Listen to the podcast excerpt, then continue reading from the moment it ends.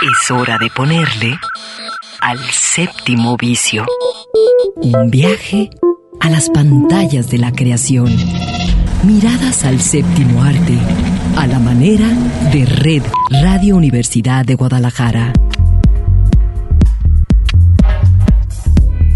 Bienvenidos.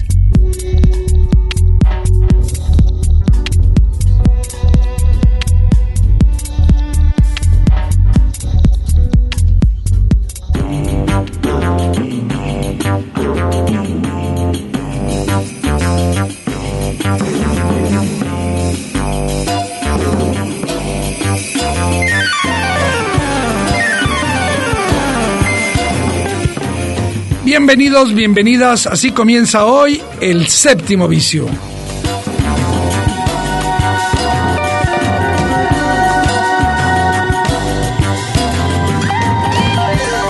Y bueno, el día de hoy lo digo con mucho gusto. Este programa no podía ser de otra manera en una estación, en un Sistema Universitario de Radio, Televisión y Cinematografía. Este programa está dedicado a todos los profesores, a todos los que son y somos profesores. No son buenos tiempos eh, para los temas de la educación, o al contrario, serían muy buenos tiempos, pero hay tantos retos, tantas problemáticas que están transformando lo que podemos hacer en el, mundo de, en el, en el territorio de la educación que a lo mejor a veces pensamos que se han deteriorado todas las posibilidades. No es así, hay esperanza y justamente eh, las películas de las cuales eh, hablamos hoy, eh, ¿dónde están las figuras de las profesoras y los profesores en el cine? ¿Cómo se muestran sus batallas, sus retos, sus debilidades, sus flaquezas, sin olvidar que los dos verdaderos agentes, los principales en este proceso son los docentes, los estudiantes y obviamente un sistema que está ahí instalado. Y bueno, con este, con este propósito único de mandar un abrazo gigantesco a las profesoras, a los profesores en todo, eh, todo, por supuesto, en toda la ciudad, en todo el estado, comenzamos con la primera propuesta de películas.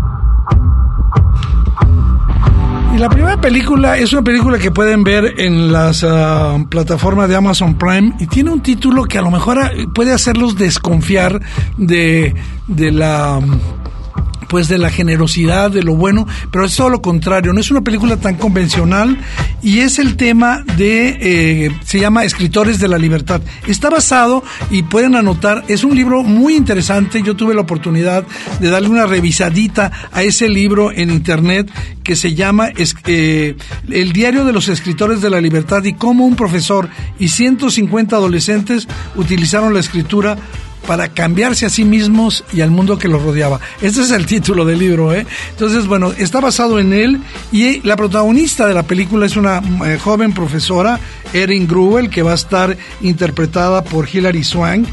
Eh, ella está muy emocionada, como una profesora joven, en trabajar con jóvenes y la mandan a una escuela en Long Beach, California, ¿no? De pronto, todo el panorama que ella tenía y, nos ocurre cuando somos docentes se, va a cambiar porque se da cuenta de lo complejo que es su trabajo, especialmente en la zona donde ella se encuentra, donde existen una gran cantidad de enfrentamientos, sobre todo, decirlo con claridad, discriminación racial y eso pues va a acotar las posibilidades de su trabajo. Sin embargo, Erin, ella no se rinde, ella desea vivir esta experiencia como un reto cotidiano, como hacemos muchos de los profesores, y a pesar de que sus propios compañeros profesores, los, los demás colmillos interfieren y del propio director, ella va a conseguir realizar su sueño, el de enseñar a otros chicos, no solo de la parte didáctica, la parte cultural, sino también esta formación en valores, esta formación moral, transmitiendo aquellas prioridades, yo diría, de eh, respeto mutuo, de tolerancia. Ya, insisto, el ambiente que la rodea es hostil, además de este racismo, de esta discriminación que existe y el desprecio de sus compañeros, ella simultáneamente en su vida tiene un pues un conflicto matrimonial, su matrimonio se encuentra en una situación muy muy complicada. Sí le doy un gran peso a la actuación de Hilary Swank que va a destacar por, por, por meterse en el programa. Freedom Freedom Riders es una historia profundamente inspiradora sobre la supervivencia, sobre la determinación que deben requerimos los profesores y es muy recomendable, decía, Escritores de la Libertad en Amazon Prime.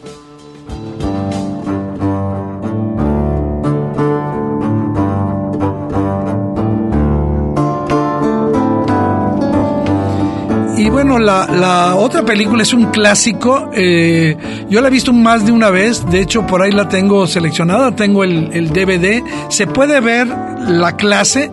Entre muros es el, el, título más este directo del francés es una un para mí es un clásico decía que la tengo y a veces la, la pongo en al inicio de algunos cursos como para ir atemperando la relación con los estudiantes ¿Qué va, a mostrar esta película de la clase? Bueno, las ah, alegrías, las dificultades de la educación multiétnica, y este eh, director, eh, Laurent, con esta película ganó la Palma de Oro en Cannes. Y lo interesante de la clase es que está eh, protagonizada por un verdadero profesor llamado François Bego, Begadou, perdón por mi francés, que en el 2006, la película es del 2008, había publicado un libro en el que narraba qué hizo durante un año en una escuela pública de París donde enseñaba. Eh, eh, eh, este drama está centrado en este profesor François y un pequeño número de alumnos de secundaria, interpretados todos por alumnos reales, no necesariamente los que describió Begadou en su libro. Este, este profesor pues es bastante guapo, delgado, agudo, tiene la voz fuerte y los niños, por el contrario, son representados más alborotados, más, más distantes. La mayoría son de ascendencia africana eh, o caribeña. Y aunque muchos de ellos ya han nacido en Francia, eh, no se sienten reconocidos en sus derechos, se sienten forasteros, extraños todavía en ese mundo y eso creo que es una parte muy interesante de la película. Eh, eh, el, profesor se va a dirigir a ellos de manera directa, agresiva, sin convencionalismos, sin esas pincitas que a veces nos obligan a tener, y eso me gustó mucho. Los desafía, los corrige, se burla a veces de ellos, criticándolos y eh, diciéndolos desde mi punto de vista, eh, para mí están vivos. No los trato como, como si fueran robots y también ellos van a responder con dureza, ¿no?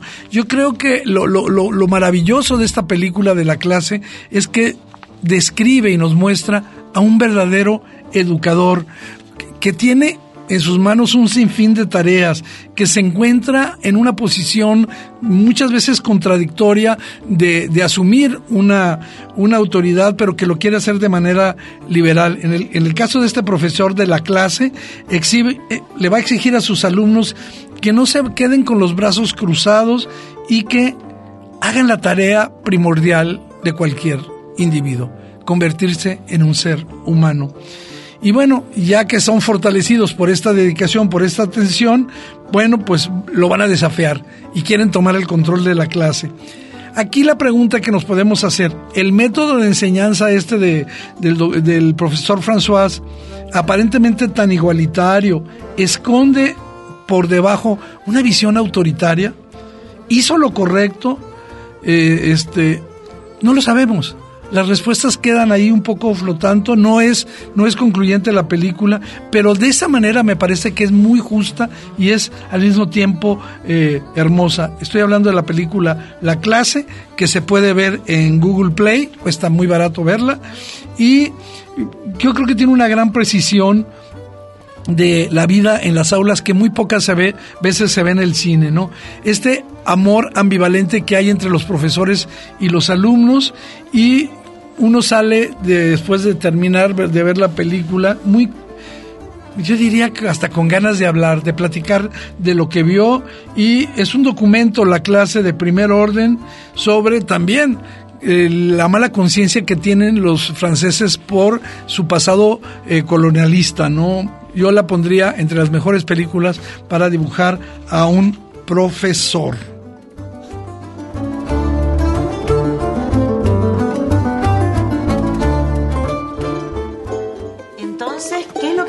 Falta para que la semilla germine?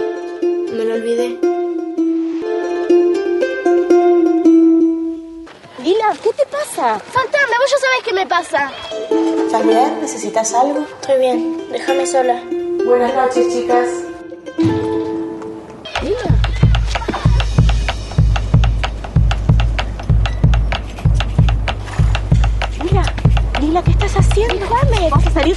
Morir congelada a los dos kilómetros. No, me quiero Bájate ir. ahí. Esa nena fue capaz de agarrar un caballo y irse en el medio de la nada con temperaturas bajo cero. Pero dale, vamos. Es un peligro y yo tengo miedo que lo vuelva a querer hacer. Mañana tenés que llevar a Lila a su casa. ¿Y en la casa no puede escaparse de la casa? En la casa no es mi responsabilidad. Yo sé dónde trabaja mi papá. Son 142 kilómetros. Si ella quiere conocer a su papá, tiene que poder hacerlo. Él sabe que tiene una hija, nunca ha venido a verla. A mí me parece muy sano que quiera conocer a su papá. La nena va a la escuela para que le enseñen y no para que le anden confundiendo la cabeza. Vos sos la única que me entiende. Acompañame. ¿Cómo se llama tu papá? No sé. A esta altura puedo haber perdido mi trabajo ya y hasta puedo ir presa. Hicimos todo lo que podíamos, Lila. Dale, Lila, que nos vamos. Electrocar, señor. ¿Qué anda buscando usted? Lila, vamos. ¿Segura cuánto, Lila? Si lo único que tenías era esa chapita que me mostraste, ¿cómo puedes estar tan segura? Estoy segura, señor. Segura, segura.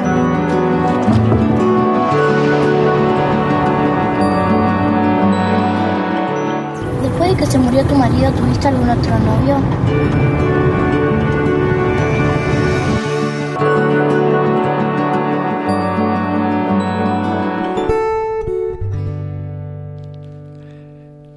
Estábamos escuchando ahí un fragmento, fragmentos de la película Ciencias Naturales, eh, que se puede ver en la plataforma Filmin Latino. Estamos escogiendo hoy, justamente Día del Maestro, películas que retraten la relación entre profesores y estudiantes. Y este es el caso de Jimena, la profesora, que se da cuenta, que descubre que una niña problemática, Lila, eh, una niña pre- preadolescente, no conoce a su padre y ese es el origen de su perturbación y quiere buscarlo, quiere escaparse del internado en el que está y entonces lo que muestra esta película es algo que es muy importante en el proceso educativo, el involucramiento más allá del plano de la materia que uno da, en este caso ciencias naturales, sino el involucramiento con eh, la vida, con las problemáticas humanas.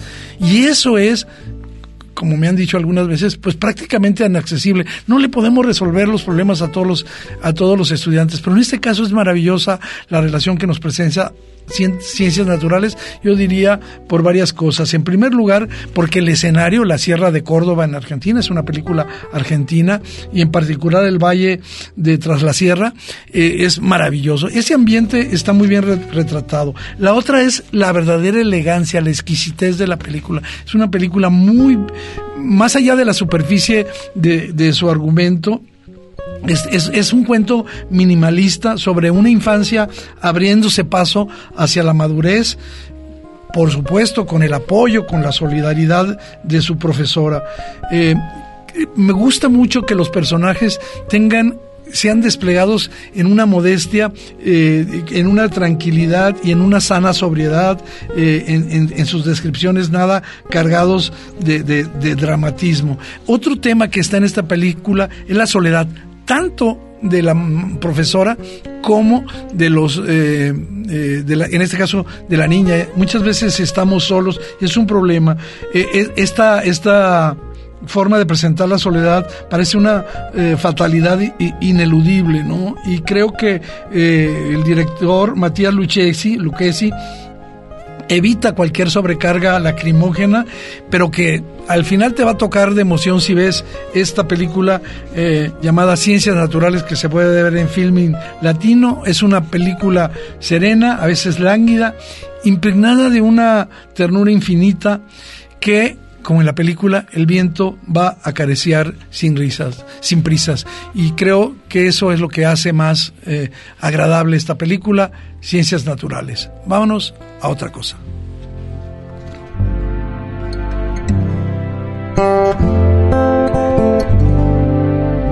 Séptimo vicio. Un viaje a las pantallas de la creación. ¿Aquí colegio abajo, Gonzalo? ¿O ya me lo dijiste? Al Saint Patrick. Saint Patrick, Saint, Saint, Saint, Patrick, Patrick, Patrick, Saint.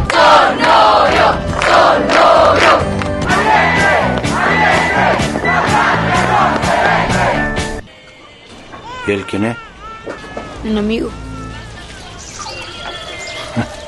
Un amigo. Los amiguitos que tenía.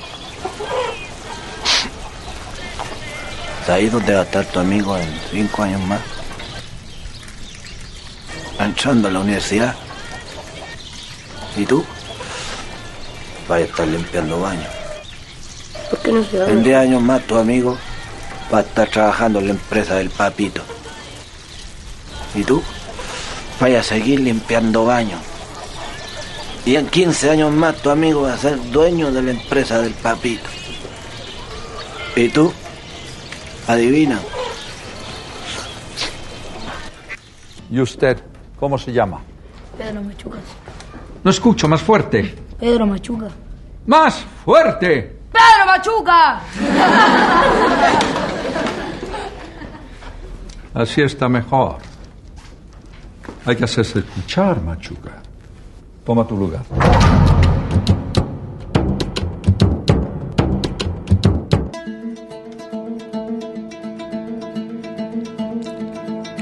Escuchábamos eh, este tráiler de eh, Machuca, la película chilena, recientemente incorporada y la recomiendo bastante a la plataforma Netflix. La película Machuca eh, está basada en un programa educativo, en un programa social que fue desarrollado durante el gobierno socialista de Salvador Allende, allá en los años 70, en una escuela en particular, una escuela que estaba a cargo de sacerdotes católicos. La escuela no es exactamente eh, eh, Saint Patrick, eh, como dice la película, sino era San George, San George College en Santiago de Chile. Quiero nada más un poquito situar la situación eh, de este proyecto que fue maravilloso. Era, estaba yo estudiando y lo recuerdo con, claridad. En primer lugar, buscaba acabar con la segregación que había entre las clases poderosas y, alumnos que venían de esas familias y los que los eh, que vivían en, zonas más depauperadas. Entonces, eh, era un proyecto muy ambicioso juntarlos. Bueno, ¿y eso cómo se podía lograr? Eh, bueno, pues este primero contando con eh, la anuencia, con la disponibilidad y, y, en este caso la Iglesia Católica aceptó, eh, fue un padre rector eh, que se llamaba George Whelan, eh, que está interpretado en la película por un rector, sí, por el padre McEnroe, pero en realidad se llamaba Gerardo Whelan, ¿no? Económicamente, ¿cómo lo hacían? Te cobraban la matrícula de acuerdo a los ingresos de tus papás. ¿sí? Si tus papás tenían muchos ingresos, pagabas, digamos, la, la, matrícula normal y si realmente tus padres no tenían ninguna posibilidad, prácticamente no pagabas, ¿no?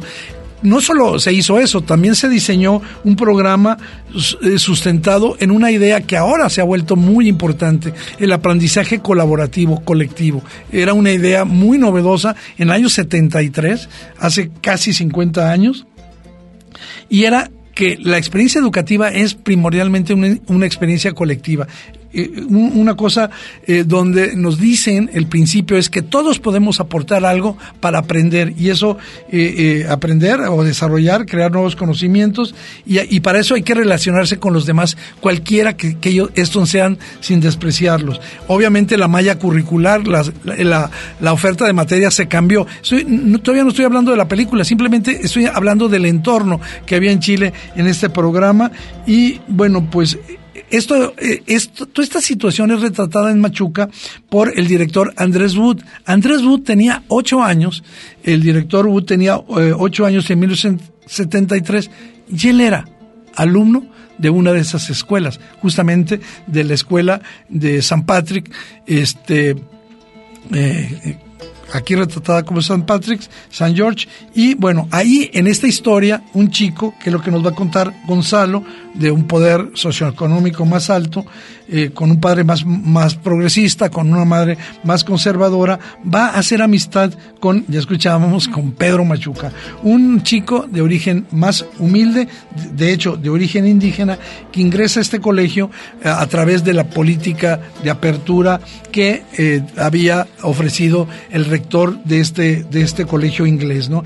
Se vuelven amigos inseparables, se vuelven a pesar de sus distintos rangos. Ya no voy a platicar mucho, pero creo que aquí lo importante, diría, de la película son dos cosas. Uno, cómo los factores sociopolíticos intervienen decisivamente en eh, la manera en cómo los adultos nos van a acercar o no a formas novedosas de educación y cómo los elementos ideológicos son decisivos para lo que queremos aprender y cómo queremos relacionarnos con los demás. La, película tiene escenas verdaderamente sorprendentes. Insisto, Machuca está en Netflix. Por ejemplo, eh, eh, hay una escena de amor adolescente donde Pedro y Silvana están besándose en la boca para intercambiar leche condensada. Es una escena verdaderamente deliciosa quiero también contar la historia triste del final real, no el final de la película. ¿Qué pasó con este proyecto educativo planteado por Allende? Bueno, pues ya lo conocemos casi todos. Las clases se reanudaron justamente a finales de septiembre del 73, después del golpe de Estado de Pinochet contra, contra que causó la muerte de, de Salvador Allende. Fue derrocado el gobierno constitucional y nadie, nadie se atrevió a preguntar dónde había quedado y finalmente cambiaron a todos los directores de las escuelas y llegaron militares vestidos de civil. Bueno, esa es la historia. Nosotros estamos hablando hoy aquí en el séptimo vicio de formas de ser profesor en el cine.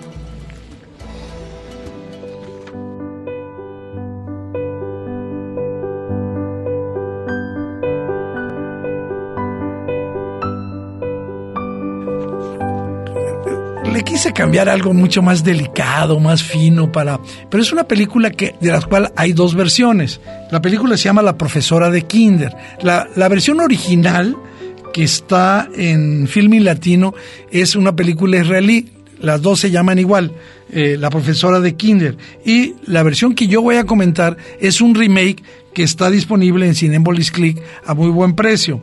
La maestra de Kinder decía cuando yo la vi, la, primera versión, creo que eh, del 2015, este, me encantó esta naturaleza enigmática de la relación entre una profesora y su alumno. Eh, una de las cosas más importantes de la, del remake es que la directora, eh, de nombre Sara Colangelo, mantiene intacta la estructura del relato. Es prácticamente lo mismo y sobre todo el misterio, el misterio de, de la película. Hay algunos cambios, algunos retoques, sobre todo en, los personajes, le añaden un poco más de, comedia, pero en realidad se trata de la misma historia. Estamos hablando de la maestra de Kinder que se puede ver en Cinepolis Click. ¿Era necesario hacer otra película? Yo creo que sí. En primer lugar, porque tuvimos la oportunidad de ver a la estupenda Maggie Gyllenhaal hacer una de sus mejores actuaciones en su en su carrera, ¿no? ¿Quién es el personaje que interpreta eh, Maggie Gyllenhaal? Bueno, pues se llama Lisa Spinelli, una cariñosa profesora de kinder en Nueva York, Staten Island. Y ella al mismo tiempo, y esto es muy importante, toma una semana, una vez a la semana, una clase de poesía en Manhattan, va a Manhattan a tomar. Es importante por lo que le voy a comentar. De pronto, siendo profesora de kinder, uno de sus eh, alumnos, un llamado Jimmy Roy, que tiene cinco años, de origen hindú, de pronto lo ve crear de manera insólita eh, poesía de una inesperada profundidad, de una belleza elíptica, mientras anda caminando de un lado para otro y casi se, se escapa.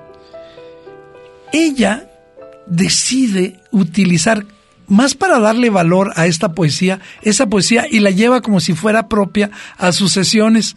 del taller de poesía que lleva y todo el mundo descubre, por cierto, el profesor de esta de, de este taller es Gael García Bernal, eh, que trabaja en la maestra de, de kinder y el niño, a pesar de que es un, se comporta como un niño normal de cinco años la mayor parte del tiempo, pareciera que en ciertos momentos entra como en, como en estado de trance y empieza a recitar poesía. Digamos que su sintaxis, su vocabulario, provienen de otro lugar y como realmente proviene la, poesía de otro sitio, ¿no? El problema es que nadie, nadie más, ni su padre, que es el dueño de un club nocturno bastante sórdido, tampoco eh, su madre, eh, están interesados en lo que el niño hace. Ni siquiera su nana está interesada. Pero todos, en particular, parecen ajenos eh, a esto, particularmente ajenos a lo que ocurre, salvo su profesora. Su profesora se siente conectada como amante de la poesía con el niño y ella, ella, dice, este es una especie de Mozart, este es un genio verdadero. Más allá del realismo mágico que tiene, que este don que ofrece eh, la personalidad de Jimmy. La maestra del de, jardín de niños, la maestra del kinder, es una historia eh, que observa de una manera magnífica el comportamiento de una profesora de mediana edad que también está luchando eh, con sueños que ha visto diluirse, ¿no? Por ejemplo, formar una gran familia. La vida familiar es terrible, por ejemplo, no tiene sexo en su matrimonio, su, su hijo eh, quiere irse al ejército en vez de entrar a la universidad como eran los planes de ella, su hija está todo el tiempo conectada en redes sociales y no la pela, sin embargo ella encuentra en Jimmy Roy esta posibilidad de descubrir su vocación de maestro. El reparto es muy bueno, todos, Gael García Bernal eh, se desprende digamos, de sus papeles más habituales y hay un cierto encanto en esta petulancia que tiene el maestro de poesía y toda la película está centrada eh, en esta luminosa Maggie Gyllenhaal y creo que es una película que es al mismo tiempo enigmática, pero un libro abierto sobre las tareas de los profesores. Y antes de irnos a, a nuestro corte, que ya nos están apurando para nuestro corte. ¿Qué les parece si hablamos de una, una película más? Eh, se trata de una película canadiense llamada El profesor Lazar.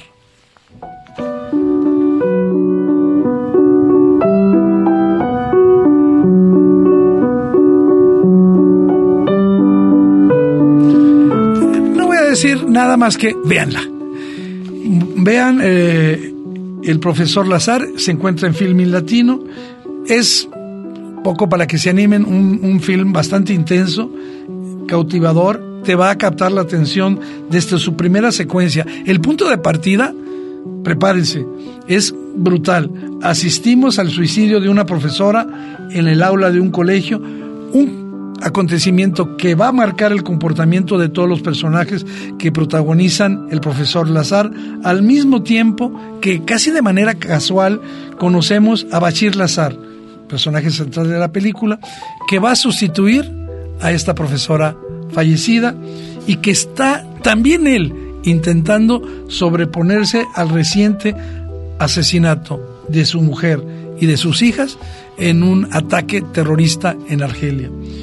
Eh, yo creo que lo más importante del profesor Lazar es la forma reflexiva donde este profesor encara la integración cultural, la inmigración, pero también de qué manera podemos hacer las tareas educativas reconociendo que estamos en entornos muy conflictivos, en el caso de nuestro México, de por ejemplo, de desempleo, de inseguridad, de jóvenes desaparecidos como los que ahora estamos eh, desaparecidos y asesinados, como los que estamos sufriendo en nuestra ciudad.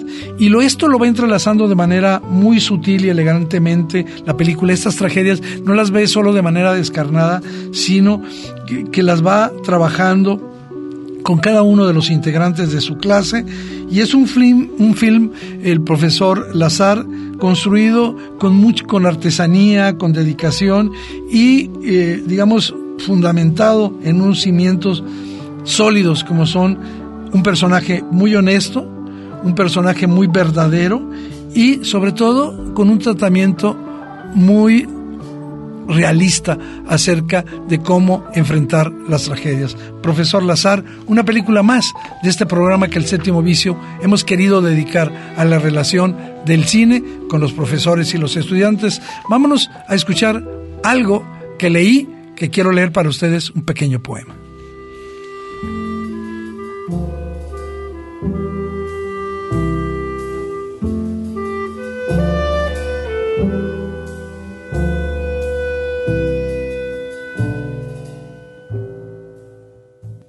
En un impulso por dejar el examen, le dije al profesor que la facultad era secundaria en mí.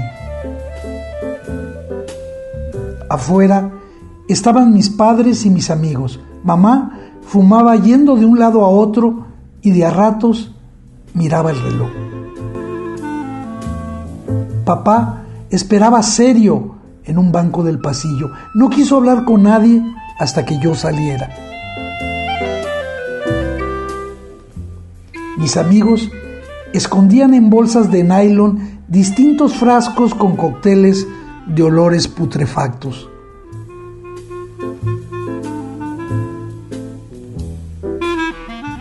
Si lo que más quieres es otra cosa, no dejes de hacerla, me dijo el profesor. Sentí una fuerza extraña y con la seguridad de quien decide su propia muerte, le propuse que me preguntara lo más difícil.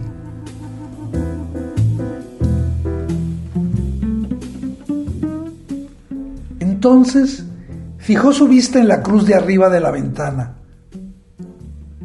¿Y cuánto vale ser lo que uno quiere en la vida? me preguntó.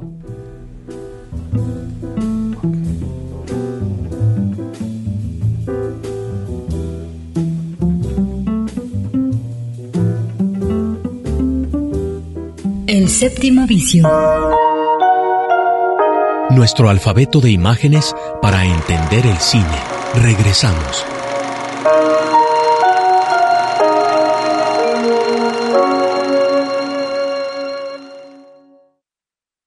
Comedia. Documental.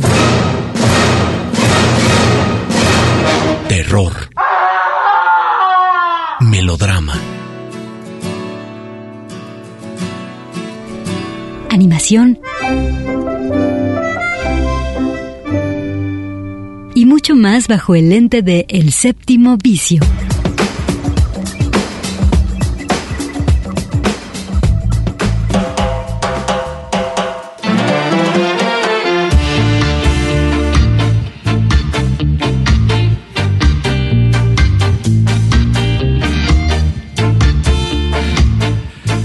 Continuamos en el séptimo vicio, hoy que estamos dedicando este programa a todos los profesores, a todas las profesoras.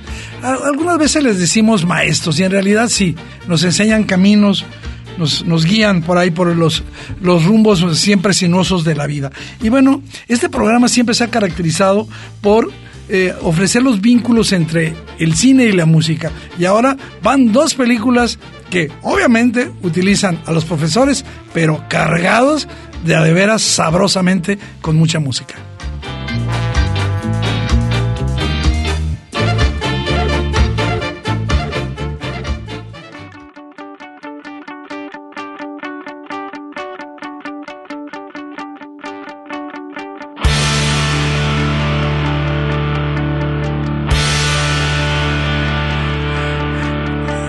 La primera de las dos películas es un clásico, un clásico de la década de los 2000, y me refiero a Escuela de Rock, está en la plataforma Netflix.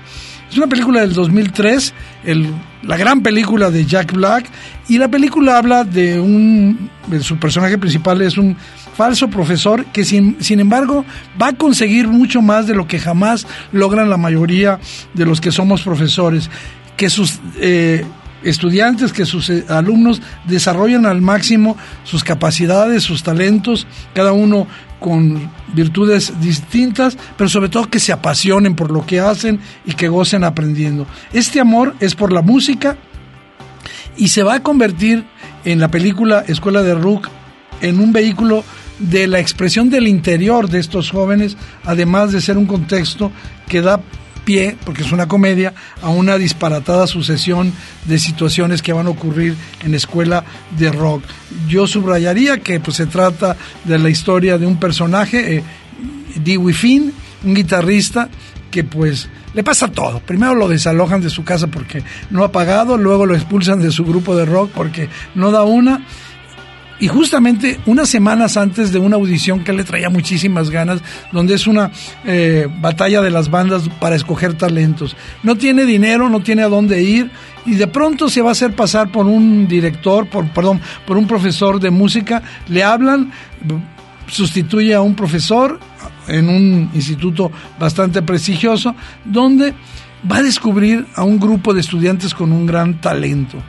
Justamente los va a convencer, los va a llevar a que participen en este proceso de creación de confianza para participar en la batalla de las bandas. Es una película hay que verla, hay que, si no la has visto, ponte al día a verla. Es una película divertidísima, es una película estupenda y con una banda sonora de esas que nos lleva a reconocer a los grandes maestros, a los maestros sangrados del rock and roll, ACDC, Cream, etcétera, van a aparecer en Escuela del Rock, pero también tenemos una donde sale un profesor verdaderamente demoníaco.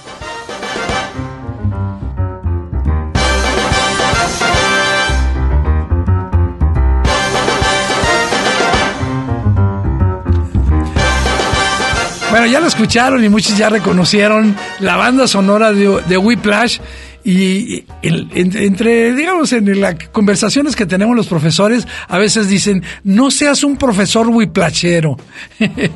y ahorita vamos a hablar de por qué ya hay profesores whiplacheros. Bueno, ubiquémonos en la película, ¿no? Primero decir que es deslumbrante la película, es un drama, es un drama de, el, director Damien Chazelle. La película anterior eh, que hablábamos es este Escuela de Rock, es de Richard Linklater.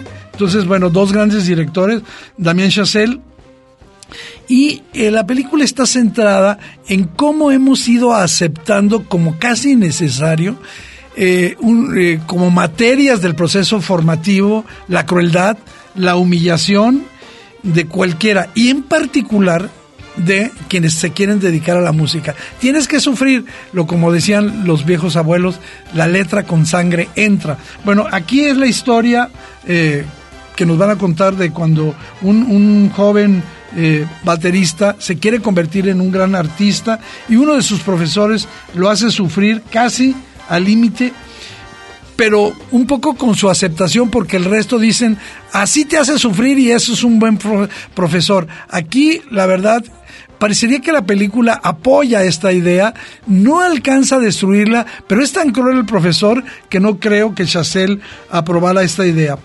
Eh, Andrew es el personaje, él tiene 19 años, llega a un conservatorio ficticio de música de Schaefer en Nueva York y su profesor, Terence Fletcher, va a ser interpretado por eh, J.K. Eh, Simmons que iba a ganar los tres principales premios, bueno, muchos más de este año. Ganó el Oscar, ganó el Globo de Oro, ganó el BAFTA como actor secundario en esta película. Y él es un exdirector de orquesta de esos que recorre los pasillos en la noche buscando talentos y diciendo, una vez que lo tenga en mis manos, van a ver, lo voy a hacer, lo voy a convertir, lo voy a tallar como si fuera un diamante en bruto hasta convertirlo en un artista, ¿no? Bueno, a, Simon lo hemos visto muchísimo en muchas películas. Este es su mejor, lo vimos en Juno como papá, lo vimos en Spider-Man, pero aquí realmente eh, tiene una actuación inolvidable. Este, yo creo que muchos de los profesores, no solo los de música, han, se han creído este mito. ¿Cuál es este mito de que en la escuela en la sangre y el dolor son los principales eh, ingredientes para enseñar. Y si se trata de música, no te puedes escapar, tienes que sufrir. y obviamente el artista se va a convertir así en una especie de ser a ratos antisocial, porque tiene que, digamos, no, no convivir con lo normal, sino que es especial, ¿no? Yo recuerdo que cuando veía gritar en la película a este profesor Fletcher, eh, eh, dirigiendo una banda de jazz mi tempo, mi tempo, o sea, con la batuta, recordé muchísimos profesores de música y profesores en general que creen que tienen todo el poder para decirles a, sus alumnos la ruta para conocer.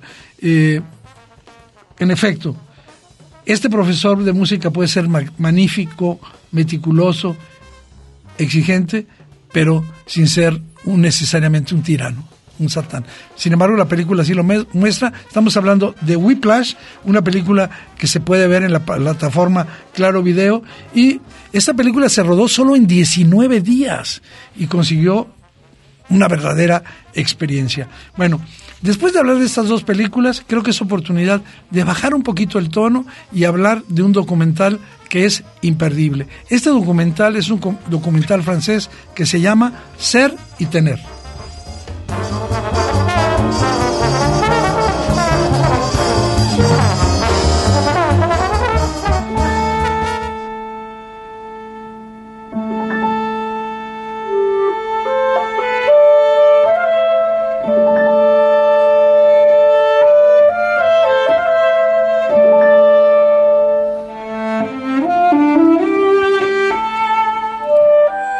Decía de este documental Ser y Tener, eh, lo pueden ver en Amazon Prime.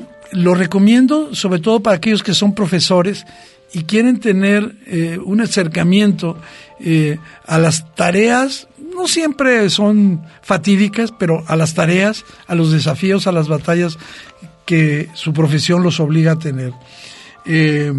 es un documental dirigido por Nicolás Philibert y tiene dos elementos, una, una sencillez, una naturalidad, una claridad casi milagrosa, pero simultáneamente al mezclar esas imágenes lo hace con una sofisticación lúcida que nos hace que estemos descubriendo como como si nunca hubiéramos visto un salón de clases. Déjenme platicarles de qué va ser y tener. Este director eh, documentalista Philibert siguió durante un año la vida en una escuela infantil en la Francia rural. Un profesor y eh, un grupo de niños pequeños de que van de los 4 a los 10 años en distintos niveles e-, educativos, pero con una característica. Todos están aprendiendo en una sola habitación, dadas las características de esta escuela. Eh, el señor George López, que está a punto de jubilarse, aparentemente sin hijos y soltero, se ha dedicado toda su vida a dedicar a esto, se ha dedicado toda su vida a enseñar a estos niños eh, pequeños.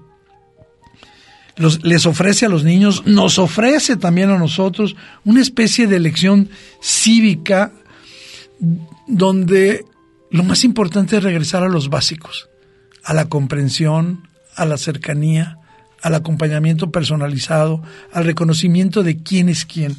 Y esto es lo que hace el profesor eh, George López y lo va combinando con una paciencia que a veces no tenemos los profesores, una paciencia suave, una paciencia que ayuda a persuadir a los alumnos, también los amonesta, también los critica, pero de manera tranquila, con una verdadera, con una profunda preocupación por, la, por el aprendizaje, por el bienestar de sus alumnos. Por otro lado, la cámara que utiliza el director responde a ese misterio que tienen todos los rostros. ¿Qué están pensando? ¿Qué están sintiendo? ¿En dónde están las mentes de estos que están aprendiendo? Estos que serán en el futuro eh, adultos. Entonces la película nos va mostrando como dos mundos, el exterior y el interior, la escuela y el mundo exterior. Y simultáneamente la película transcurre durante las cuatro estaciones, la cronología del rodaje que va desde diciembre de 2000 hasta junio del 2001, un periodo escolar, y todas las estaciones. La verdad, esta división nos ayuda de una manera, esa división en estaciones, a ir sintiendo una fluidez temporal de un curso de manera magnífica, de cara al mundo, el profesor en la escuela, en esta representación se encuentra en lo que siempre hemos dicho que tiene que ser una escuela, un lugar de encuentros, de vida, el centro vital de todos los conocimientos que adquirimos los seres humanos. La verdad, Me encanta siempre hablar de este documental, documental Ser y Tener, que se puede ver en la plataforma Amazon Prime. Y ahora es momento de también, hay series, series que queremos recomendar donde los profesores y la escuela son protagonistas. Me sentí pisoteado por toda la sociedad. Me tuve que hacer fuerte por necesidad. Fui el hombre de la casa muy temprana.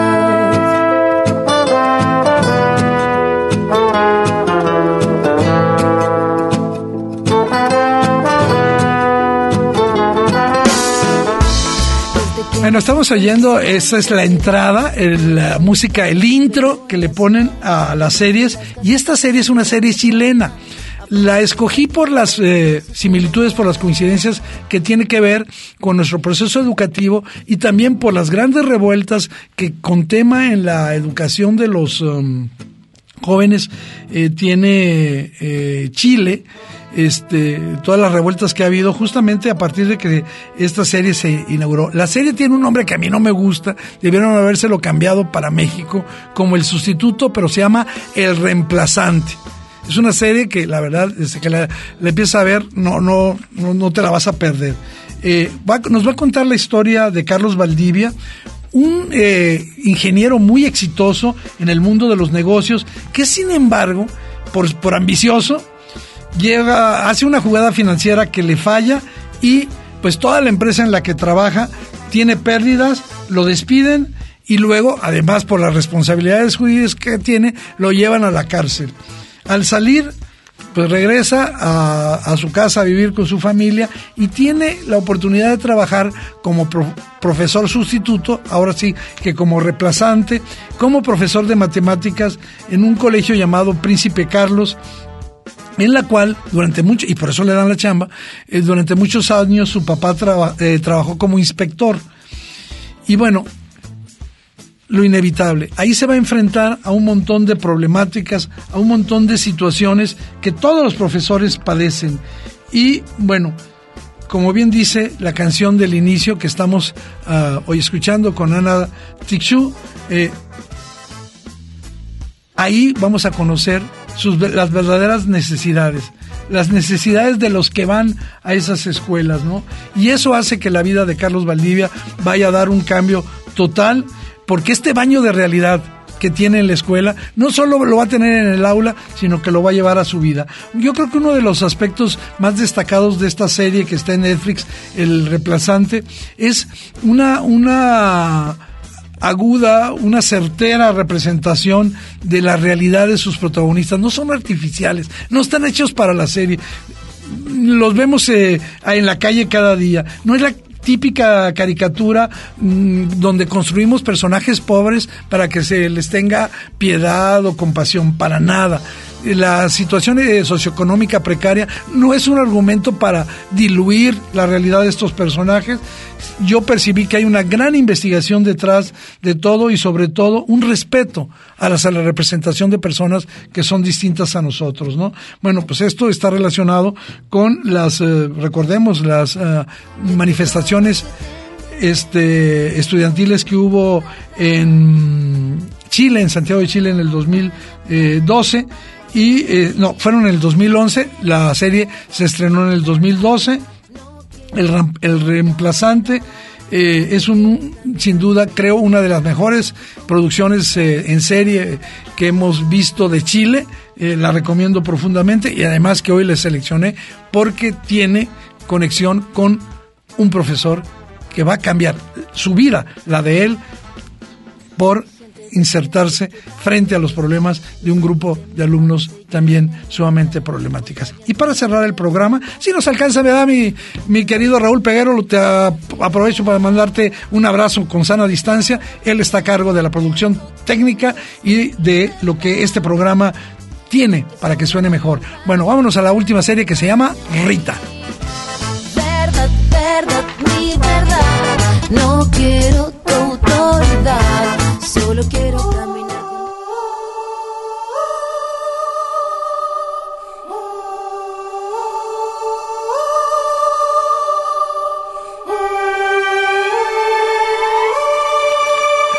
comienzo diciendo que eh, no he terminado de ver la serie porque tiene cinco temporadas, tiene 40 capítulos, pero la verdad estoy fascinado. Es una serie eh, proyectada por Netflix, tiene 40 capítulos, es, es, es eh, danesa, está realizada en Dinamarca por un director, Christian Torpé, y tiene una actriz danesa muy interesante, Mille Dinensen, que es, va a ser el papel de Rita.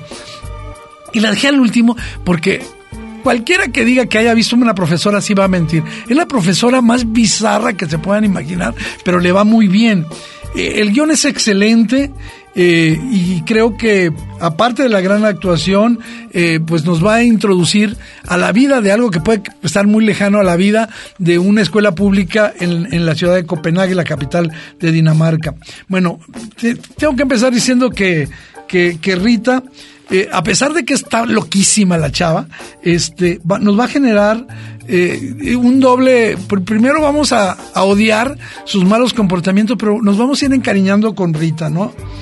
Eh, porque todos hemos sido alumnos, ¿no? Y si nos tocara una profesora así, seguramente no la, no la aguantaríamos. Bueno, Rita es una mujer de 44 años, está separada, tiene tres hijos jóvenes y ella no tiene pelos en la lengua. Ella dice todo lo que piensa todo, a sus alumnos, al que se acuerda, a sus, a sus compañeros, al director ella tiene una, una, especie como de furia endemoniada contra la hipocresía. Ella la pura neta. Entonces, este, este personaje, a pesar de esas contradicciones, nos va ganando, ¿no? Va a discutir con el profesor de, la escuela, con sus compañeros profesores, obviamente con los padres de los alumnos, con sus hijos. Ella está convencida de lo que cree. Y creo que ese es lo principal del personaje de Rita. Convencerse de que aquello que ella dice lo cree y a veces puede rectificar, pero casi siempre va a, seguir pensando.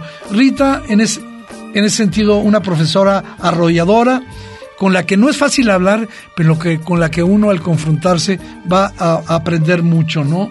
Eh, bueno, aparte, si, por si fuera poco, eh, es una fumadora eh, compulsiva, le gusta el alcohol, le gusta el sexo, y bueno, todo el tiempo vamos a ver que no cambia su personalidad ni adentro de del salón de clases, no es hipócrita, y este ni, ni afuera, ¿no? Por su extensión va a abordar muchos otros temas, insisto, yo estoy terminando la tercera temporada, yo estoy fascinado con esta, con esta serie eh, que se llama Rita, la recomiendo mucho y bueno, rápidamente Raúl, si tendré tiempo para mencionar todas las películas que hemos ah, hablado el día de hoy. ¿Me queda un minuto? No, yo prefiero que mejor se queden escuchando aquí eh, buena música. Vamos a escuchar a Andrés Calamaro con una canción que dice mucho. Gracias a toda la banda. Nos vemos en vivo y en directo el próximo sábado en punto de las 3, nuevamente en el séptimo vicio. Vamos, va, va, va, va. Vamos.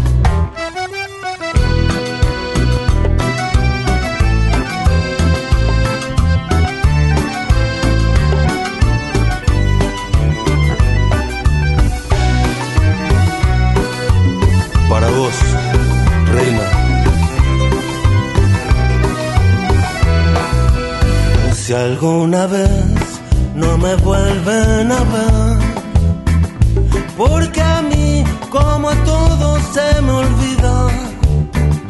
Algo va a quedar adentro tuyo siempre. Algo que yo te dejé alguna vez. El séptimo vicio.